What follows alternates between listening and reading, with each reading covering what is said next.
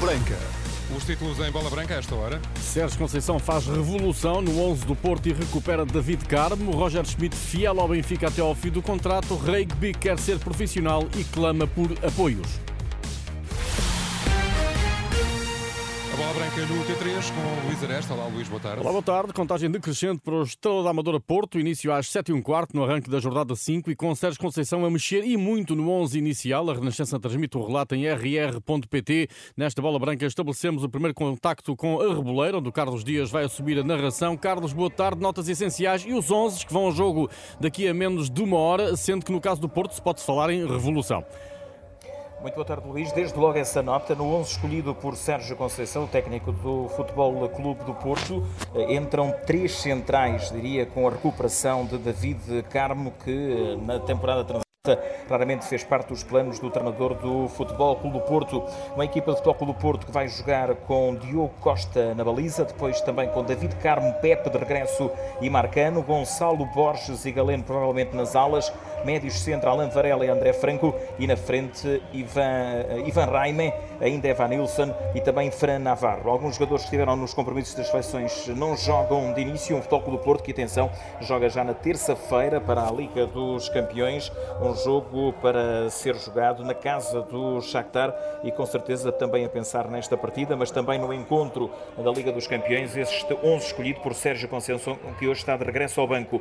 Também a nota para o 11 do Estrela da Amador, repete o 11 do último jogo, o técnico Sérgio Vieira, Bruno Brigid na baliza, Johnson Omoroa, Miguel Lopes e Kialonda Gaspar, Everton, Luísio Souza, Léo Cordeiro e João Reis, Ronaldo, Ronaldo Tavares e também Léo Jaba. Estas as escolhas para um jogo começa às 19h15 e que terá João Pinheiro como árbitro.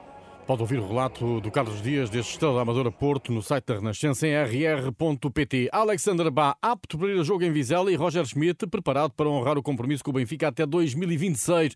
Questionado sobre se aceitaria um dia ser selecionador da Alemanha, o treinador germânico, apontado como uma das hipóteses para suceder Hans Flick, garante que a sua única ambição é o Benfica. A minha ambição é estar até 2026 no Benfica. Foi por isso que renovei. Se me conhecem e o meu passado como treinador, estou sempre focado no clube onde estou estou. Identifico-me com o clube, sou muito feliz, adoro o clube, os jogadores, o staff, adoro tudo aqui. Foi uma decisão clara de ficar no Benfica.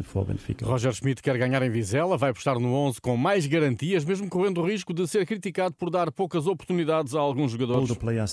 Todos os jogadores têm a mesma hipótese de jogar e os melhores têm sempre. Quando não são titulares, têm de ter paciência, treinar bem e usar os minutos que tiverem para se mostrarem. Já temos bons exemplos disso na época passada. Se os jogadores continuarem focados nos treinos, treinos e aproveitarem as oportunidades no momento, conseguem aproveitar. Não existe uma obrigação de rodar o 11 titular. Estamos no futebol profissional e temos de vencer os jogos. Isso é que conta. Questão por resolver é da baliza. Varela para continuar ao Trubina em estreia. A segunda possibilidade parece ganhar alguma força perante o que disse hoje o treinador de Benfica sobre Varela e sobre o guarda-redes ucraniano contratado ao Shakhtar. Ele já estava pronto quando cá chegou, mas já expliquei as minhas decisões. O Samuel Soares estava em boas condições, o Trubino estava a habituar-se à equipa. Agora esteve na seleção, não jogou, mas voltou bem disposto. Está muito melhor agora, mais confiante. Tenho de tomar decisões para amanhã. Estou satisfeito com a equipa e com os guarda-redes. Foi bom o Samu ter jogado na equipa principal, agora tenho de tomar decisões. Na época passada, Roger Schmidt reagiu aos adeptos do Vizela, foi expulso. O treinador promete focar-se unicamente no jogo. O episódio no passado mês de fevereiro parece ultrapassado. Faz parte do futebol. É um estádio pequeno, adeptos entusiastas e fervorosos. Está tudo bem. Claro que atirar coisas não é aceitável, mas é o que é. De certeza que os adeptos do Vizela vão lá estar, mas os do Benfica também. E espero que haja um bom ambiente. Nós vamos focar-nos no que queremos fazer em campo. Roger Schmidt, já o treinador do Vizela, Pablo Vilar, avisa que quer os três pontos, suportado pela motivação de receber o campeão em título. Há uma motivação extra, porque temos uma grande oportunidade de fazer algo grande e de fazer história. E isso é o que queremos que aconteça. E na casa temos que ser fortes e não podem ir pontos embora. Vizela Benfica este sábado às oito e meia da noite. Ruben Amorim já trabalha com todos os internacionais que estiveram ao serviço das seleções. O treinador do Sporting prepara a recepção do próximo domingo ao Moreirense. Última sessão de trabalho está agendada para amanhã às 10 em Alcochete. A conferência de imprensa dando visão ao jogo eh, com o Moreirense terá lugar em Alvalade às 2 da tarde. Esta semana não houve conversa entre os dois Artur Jorge, o que treina o Braga, e o filho, defesa central do Farense. O encontro inédito como adversários vai acontecer este sábado às 6 da tarde no estádio de São Luís.